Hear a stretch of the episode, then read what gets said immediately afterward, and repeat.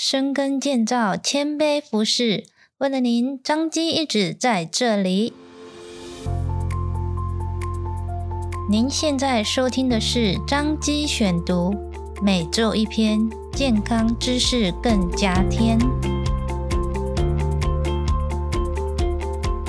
今天为大家选读张基院讯二零二一年八月第四百六十三期，由家庭医学科。顾仁奇林中医医师所写的《如何摆脱雪花纷飞的干癬》。今年五十一岁的陈先生，过去数年来身上出现一层层挥之不尽的银白色皮屑，从头皮、手臂、躯干及下肢都有大大小小的红色脱屑斑块，偶尔稍抓就会如雪花纷飞般落下。上班时必须穿上长袖长裤来遮盖。偶尔还会受到他人异样的眼光，造成陈先生社交及生活上很大的困扰。后来因不堪其忧，求助于皮肤科门诊，发现陈先生应该是得到了干癣，需要做进一步的治疗。什么是干癣？干癣为慢性发炎的皮肤疾病，但不会传染。患者身上如头皮、脸、躯干上会出现红色脱屑的红斑。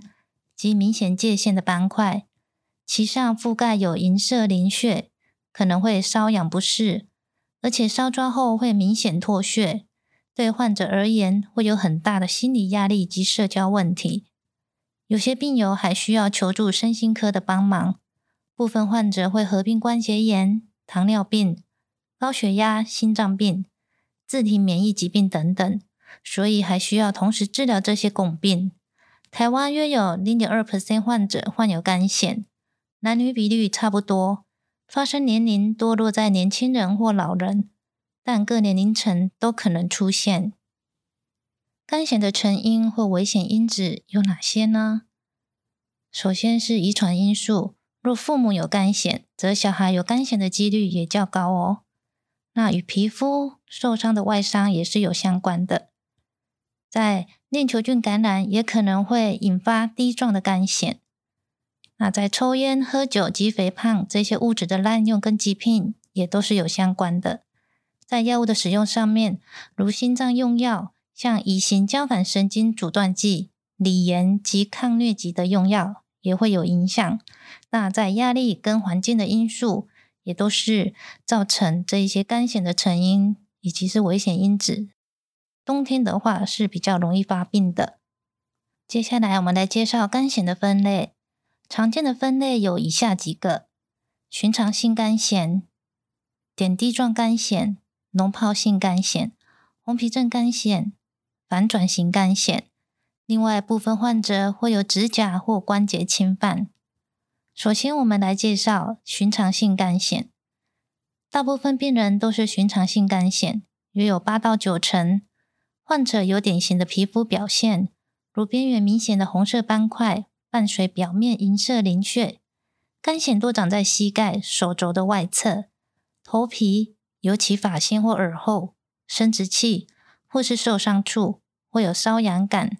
刮去表面的斑块会有点状出血。那第二种点滴状干癣，多因链球菌感染诱发，病灶面积较小。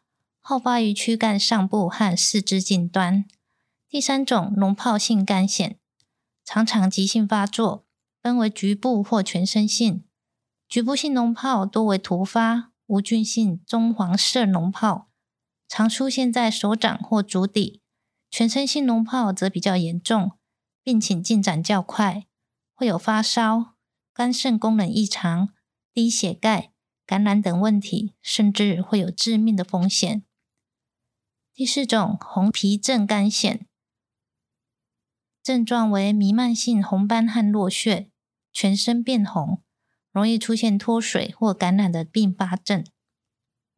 第四种红皮症干癬，症状为弥漫性红斑和落血，全身会变红，容易出现脱水或感染的并发症。第五种反转型干癬，影响部分主要在皱褶处，相对于寻常性干癬。那医师如何治疗肝癣呢？因为肝癣为慢性皮肤病，还可能伴随并发症或其他慢性病。所以在治疗上要全面性的评估，并随个案做调整。治疗方式会依照严重程度分局部治疗及全身性治疗。局部治疗是用在轻微或局部的干癣，以外用药物为主。接下来我们来治疗局部治疗的外用药物。患者皮肤可能会因为干癣而发痒，烧灼下会让干癣恶化。这时候我们就会用到保湿剂。那么类固醇可以抗发炎，对皮肤没有刺激性，可以有效改善干癣。但长期使用仍要注意类固醇的副作用，如皮肤会萎缩或变薄。焦油可以抑制 DNA 的合成，改善不正常角质化的皮肤，但气味难闻。外用的 A 酸与焦油类似，可以改善不正常角质化的皮肤。但对皮肤会有刺激性，可能会有烧灼感或长红疹。那么维生素 D 类似物这一些可以抑制细胞增长及改善不正常角质化的皮肤。接下来我们介绍全身性治疗。全身性治疗是用在中度到重度干癬，局部治疗效果有限或是危及生命的干癬。首先我们介绍照光治疗，主要是使用紫外光。常用的是窄波紫外光、宽波紫外光、长波紫外线光化治疗等。那在药物治疗的方面，我们有叶酸的拮抗剂，它有免疫调节和抗发炎的效果。那口服 A 酸，它能够改善不正常角质化的皮肤，但因为有些畸胎的可能，所以育龄妇女要确认是否怀孕。副作用还包括肝功能异常或血脂过高。那在抗排斥药物的上面，它可以抑制 T 细胞和 ILH2 来产生疗效，为治疗肝炎的后线药物。副作用包含有肝肾毒性、多毛症、牙龈增厚、高血压等。那它有生物免疫疗法，可选择性的作用在免疫系统上，临床价格昂贵，需自费使用。至于肝癣要如何自我照护呢？如果自己得到疑似肝癣的皮肤病，建议可以到皮肤科或风湿免疫科来寻求专业的协助。若已经确诊为肝癣后，除了药物治疗外，在日常生活中也可以做自我照护。会建议病友信任诊疗的医师，保持规则用药，并为皮肤保湿，避免皮肤受伤，避免过大的情绪波动及寻找纾解压力的方式。另外，要培养规律运动与生活作息，适当的阳光曝晒，以及均衡饮食，避免吸烟或饮酒，以免让干癬恶化哦。如果依照上述自我照护方式，且配合医疗的照护，对于干癬一定会有很大的改善。